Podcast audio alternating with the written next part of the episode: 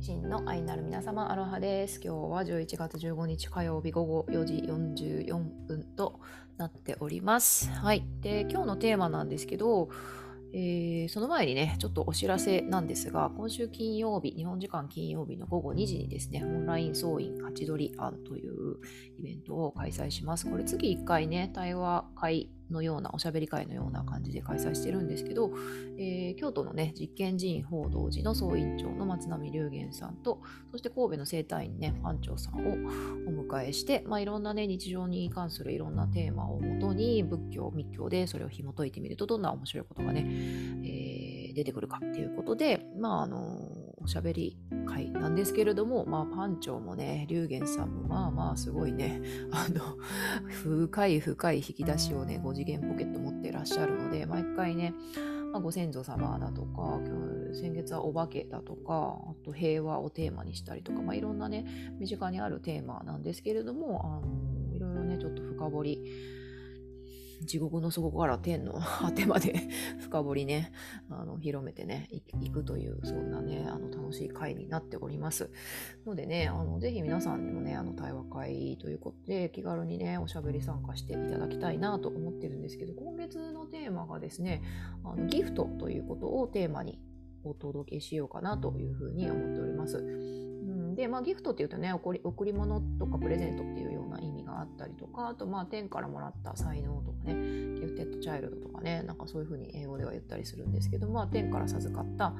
才能とか天才性みたいなことを言ったりしますよね。あとは、まあ、ギフトエコノミーのね、お話なんかもちょっと別のポッドキャストなんかでもお話ししたんですけど、やっぱ貨幣経済、貨幣を交換するっていうところから、あの物同士の交換とかサービス同士の交換とか、あのそういうね、ちょっと資本主義とはまた一本ね、外れたところで、そういうね、経済を、まあの動かしていくギフトで経済をね動かしていくっていうところに何かねあのこれから世界を変える世界が変わる秘密があるんじゃないかっていうことで、うん、ギフトエコノミーですとかまあ私が研究しているとこで言うとあのギブネスね、えー、っていう概念にもちょっとねいろいろと紐づいているなっていうことでまあギフトがテーマなんですよね贈り物であり天才性でありそしてギフトエコノミーのね、未来であり。このギフトエコノミーっていうのは、話すと長くなるんだけど、もともとそのもう本来の仏教の中では当たり前というかね、本来の仏教のあり方はギフトエコノミーでね、成り立っていると思うんですよね。まあ、お坊さんは人々の救済のために全身全霊をね、もう全掛けでされていて、でそれ無償でされていて、でそれに対して人々はその救済とか価値とお坊さんがやってらっしゃることを受け取って、まあ、日々ね、お布施だとか、あの食べ物のね、あのなんだろう、食べ物ね、寄付したりとかね、いろいろやって、それで成り立っているわけなんですよね。そこに貨幣っていうものは、まあ、貨幣はまあ一応寄付とかもあるか、お金の形のあの寄付もあるんですけれども、まさにそれなんか元祖ギフトエコノミーだと思うんですよね。うん、その辺もちょっと聞いていきたいなっていうふうに。で、龍玄さんはね、あのまあ、現代の日本でそれをね、こう蘇らせようとしてらっしゃるというか、本当にそうギフトエコノミー、ギブネスの中でね、生きてらっしゃるんですよね。で私の周りにも、あの龍玄さん以外にも、そのギフトエコノミーとか、まあ、そのギブネス、全身全霊で最高のことをやる、無償でやる、そしてまあ寄付で生きるっていうことをね、マジで、マジで 全掛けでそれやられている方とかもいらっしゃってですね、まあ、そういう人たちのなんかこう、すがすがしさというか美しさというかあのすごくね感じるものがあって私もちょっとね自分は100%そこには身を投じれないあの臆病者なんですけど、まあ、そういう人たちをサポートしたりとかみんなにね知ってもらうっていうことをしながら私も少しずつねそこをね秘密を紐解きながら、うん、そのようにね美しくすがすがしく生きたいなっていうふうに日々ねているわけです。まあ、この YouTube もその研究の一環だったりするのかなと思うんですけど、まあ、とにかくね、そのハチドリアン皆さん来てくださ い。絶対面白いので来てください。はい。できたら顔出し、声出しでね、あの、お話に参加してくれる方がいらっしゃるととっても嬉しいなというふうに思います。うん、で、なので、あの、今回のね、ハチドリアンのテーマがギブネスじゃないわ。ギフト。テーマがギフトだったので、今回そのタロットさんにもね、ギフトとか、まあ、ギフトエコノミーっていう、まあ、人類に与えられたそのギフトという概念について聞いてみました。ギフトって何ですか？ギフトというものが私たちをどのようにね、つなぐのですか？というふうに聞いてみました。そしたらまあ毎回最近これが よく出るということでね、また女帝さんの、女帝じゃないわ、女帝さんのね、カードがね、あの、出てくれたんですよね。最近これなんか5回、3回に2回というか5回に4回ぐらいこれ出てるんじゃないかということで、これなんかサムネイルにしたらもうなんか全部一緒やんみたいな感じがするんですけど、まあ女帝さんが出てくださいました。まさにこの女帝さんは、まあ繁栄とかね、安心安全とかそ、のかな、母性とかね生み出していく生み出していく生み出し育てて反映させていくっていうことを表していらっしゃるんですよね。まあ、豊かさの象徴ですよね。うん、なので、まあ、まさにそのギフトエコノミーってこれなんだ？これなんだよっていう ことをねあのしてくれてるんじゃないかなって思うんですけどだからまあ今まで私たちが思っている豊かさとか、うん、と繁栄っていうことの概念をこの女帝さんがもう一度このここでね教えてくれようとしているんじゃないかなっていうふうに私は思うんですよね。まあ、私なんかはちょっとあのなんだろうえ、ー、と80年代のねバブルに沸く日本のね様子をですねああ日本って金持ちの国なんだなって子供心に踊ったりでもなんかあの何？ジャっていうかあのランバダ ランバダ。っていうかおのお立ち台でねお立ち台とかでは踊るねお姉さんたちをね。なんか子供心にねあのテレビとかで眺めながらあこういう大人にはなりたくないなみたいな感じでちょっと冷静にね日本の豊かさに享受しながら冷静にそういうふうにあのなんだろうこれっていう 何してるんだろうこの人たちはみたいな感じでちょっとそういうねあの、うん、豊かさってなんだろうねっていう感じで見ていた子供時代を過ごしそしてひねくれた思春期を過ごしっていう感じなんですけど、うん、だからまあその、まあ、もちろんねそういう80年代を沸かせた豊かさっていうのとはまた今はね全く違った豊かさっていうものがどんどん定義再定義再定義再定義され続けていると思うんですけど、まあ、今このギフトエコノミーっていうものもねこのまあ元祖元祖ギフトエコノミーとしてまあ仏教とかねそういう寺院のね世界ではもともとあったものなんですけどそれがそれをそのまま持ってくるんではなくて、まあ、新しい形で、まあ、クラウドファンディングとかさ SNS でヘルプミーっていうのもそうだしあの新しいそのつながりとかそのテクノロジーの中でまたねそれがあのそう新しいギフト今の時代だからこそのギフトエコノミーっていうのが今出てきているなっていうふうに思うんですよね。うん、でその本質っていうものが何なのかっていうのをこの女帝さんが教えてくれているのかなというふうに考えながら お話ししております。でこの女帝さんのカードね何回もあのお話ししているのですが改めて言いますとこれはあのこの女帝さんのカードは聖なる魔法っていうものがテーマなんですよね。で聖なる魔法って何ですか？聖なる魔法っていうのは何ですかっていうと愛という名の科学魔法っていうのは愛という名の科学なんだよっていうことなんですよね。うん愛という名の科学。それって何なんですか？ってこうさらに聞きたくいやいやあのその愛の科学ってそもそも何なんですか？っていう話なんですけどそれがやっぱり魔法っていうとその聖なる魔法っていうとなんかこう棚からぼたもち的に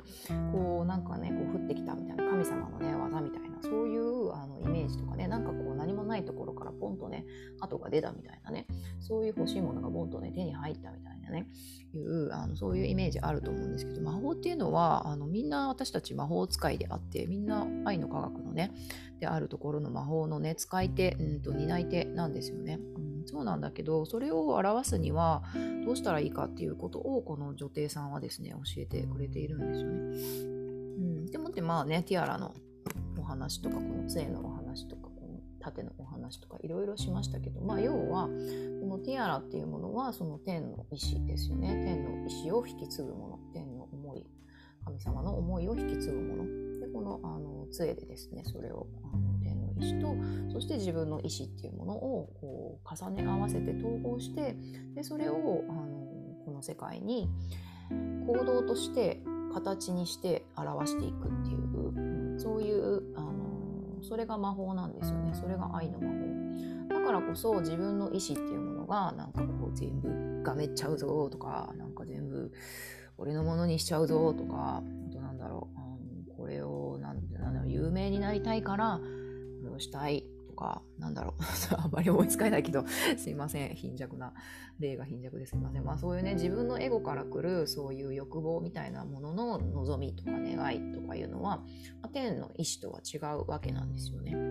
天の意志っていうのは、やっぱりその天の意志は愛の意志なんで、もっと物事を良くしていく。自分を磨き高めていくとか、目の前の物事を良くしていくとか、社会を良くしていく。地球を良くしていくっていう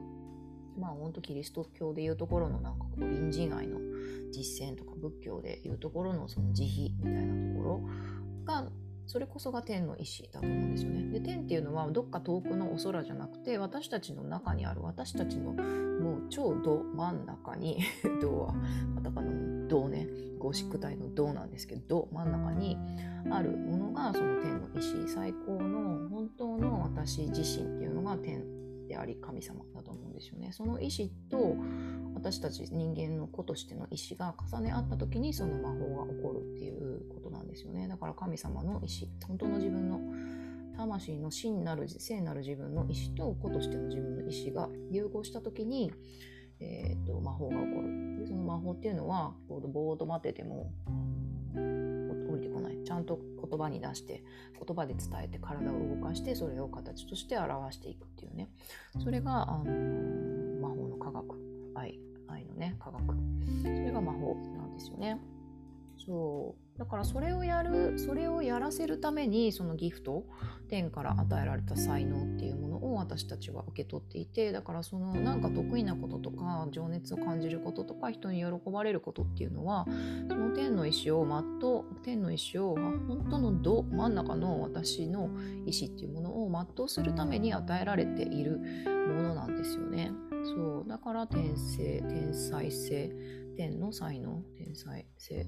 うん、だと思うんですよね。そうだから天才自分の天才性っていうのはその天の意志ど真ん中の自分の意志を全うするして愛の科学を生み出していくための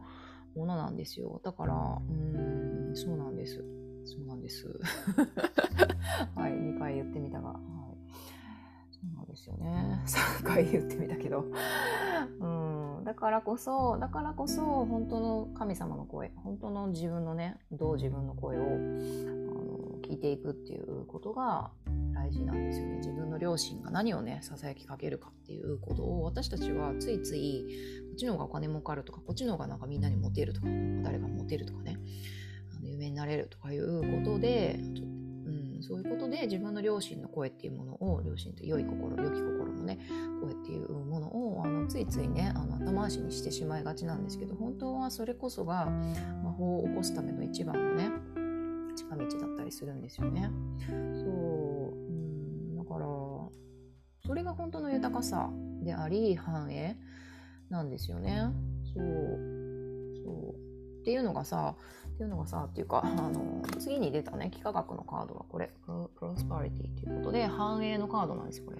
めっちゃこれ、めっちゃ核分裂してますね。してます、してます。で、これ繁栄っていうカードなんですけど、この繁栄っていうのが何なのかっていうと、あのもうザクザク稼いじゃうぜとかね。なんかどんどん増やしちゃうぜみたいな。なんかそういうあのなんかままままさにねその私は 80s のねお姉様お兄様方にね見たようなああいうあのギラギラしたメラメラした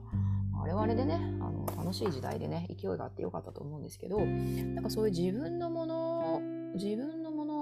のものなんかなんていうのかなそう自分のものを増やしていくとか自分の虚栄心とか私がっていうその主語が私であるところの繁栄っていうのとはまた全然違うっていうことに本当の繁栄はそれと全然本当の繁栄は主語が違うってことにもう私たちの多くが気づいていると思うんですよね、うん、だからそう私が豊かであるっていうこと。私だけが豊かである。私が豊かであるってことと私だけが豊かであるっていうことが、うんと、なんだろう混同混合され混同されていたことも時代もそんな時代もねあったと思うんですけどもそれ全部嘘だし偽りだしあの美しく美しくないっていうことにもうだいぶ多くの人がねあの気づいている。プロスパリティのカード本当の繁栄とは何かっていうことをもう一度考えて再び考えて再び定義し直しなさいよっていうそのためのカードなんですよね、だから本当の繁栄っていうのは何なのか。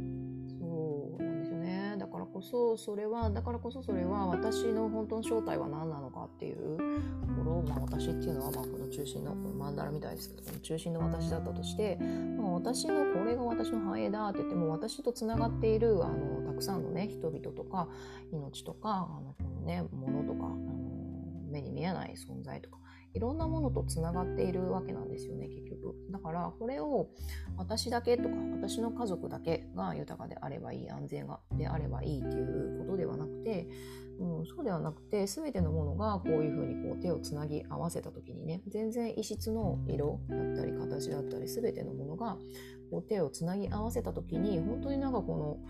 なんていうかな、この 奇想天外なこの、なんとも言えないこのマンダラね、カラフルなマンダラ。うん、それがね、あの質なものとか違う層の向き合いレイヤーにあるものとかがいろんなものがね、いろいろ深く、広く、あのなんだろう、カラフルなものがこう手をつなぎ合わせた時にものすごくこう美しいマンダラがあの循環されていくっていうそれが本当の繁栄でありあの豊かさなんじゃないんですかっていうことにもうたくさんの人がね気づいているんですよね。そうで面白かったのがこのプロスパリティっていうあの言葉なんですけどなんかラテン語でラテン語が語源であの doing well doing well っていうラテン語っていうものがあの doing well っていうラテン語の言葉が語源なんだそうなんですよね。このプロスパリティで doing well って何かっていうと、まあ、うまくやってますみたいなうまくやってることが繁栄っていうことなんですけど、まあ、まさにこのうまくやってますっていうのがどういうことなのか？私はうまくやってますっていう私の家族はうまくやってます。私のこの日本って国はもしくはカナダって国はあの、まあ、安全で平和ですっていう、うん、それがそれだけが本当の繁栄なのかって言ったらそうではなくて、うん、で私すなわち世界であり私すなわち全てでありその逆もまたしかりなので、うん、だからこそ本当に私たちは今あの本当の繁栄本当の豊かさって何なのかっていうことをまず自分とこう手をねつなぎ合わせて自分の隣の人と隣の隣の人と隣の隣の隣の隣の人とそれはまあ広範囲にっていうことでもあるしいろんなそのレイヤーそのまあ高次元の存在から全然ねあの、そうだな普段は出会わないような人たちからいろんな人たちとこう手をつなぎ合わせて心をつなぎ合わせていくっていうそしてその本当の豊かさってことを再定義していくっていうことが今多分すごく必要なんだろうなっていうふうに感じました。そのための仕組みが、まあ、ギフトエコノミーね何を何が私私が何をね与えられるかっていうこと何を循環していけるかっていうことをあもう一度問われているなと見つめ直す時がねあの来ているっていうか、まあ、とっくに来ているんですけどね。うん、でまあ知性なる地球のオラクルちゃんはこれでした。まあ、リビジョンリビジョンだからさ、だからさっきも最低義、最高っていう言葉が出ましたけど、まあ、これもね、リビジョンだから、まあ、修正するとか、あのまあ、本で言えば改定するとかね、いうことなんですよね。で、これも、あの、まあ、これなんか、悲しそうなね、カードなんですけど、卵が割れて、卵が割れて、これドラゴンが生まれようとしているところなんですかね。そうでまあこのリビジョンっていうのはそのが言うこのカードちゃんが言うところには、まあ、私たちの体とか心の中っていうのは本当にねいろんなもう愛の体験であったり、まあ、トラウマ辛い体験であったり、まあ、いろんなね体験っていうものが忘れていてもあの心が忘れていても体の中にはね覚えてるっていうそれはあの私たち個人のあの存在の中に刻み込まれているものもそうだし、まあ、あの地球のね地球自体のねその地層の中だとか何かのね恐竜の骨だとかそういういろんなものにねそれが刻み込まれているんですよね。でそれはあの心は忘れてるけど体は覚えている。でその忘れていたものっていうものを深く深くこう潜っていくっていうことであの隠されていた現実その時に何を感じて何を必要として泣いていたのかとかね何を恐れていたのかっていうことをどんどん出していく。そうすることであのもっともっとねあの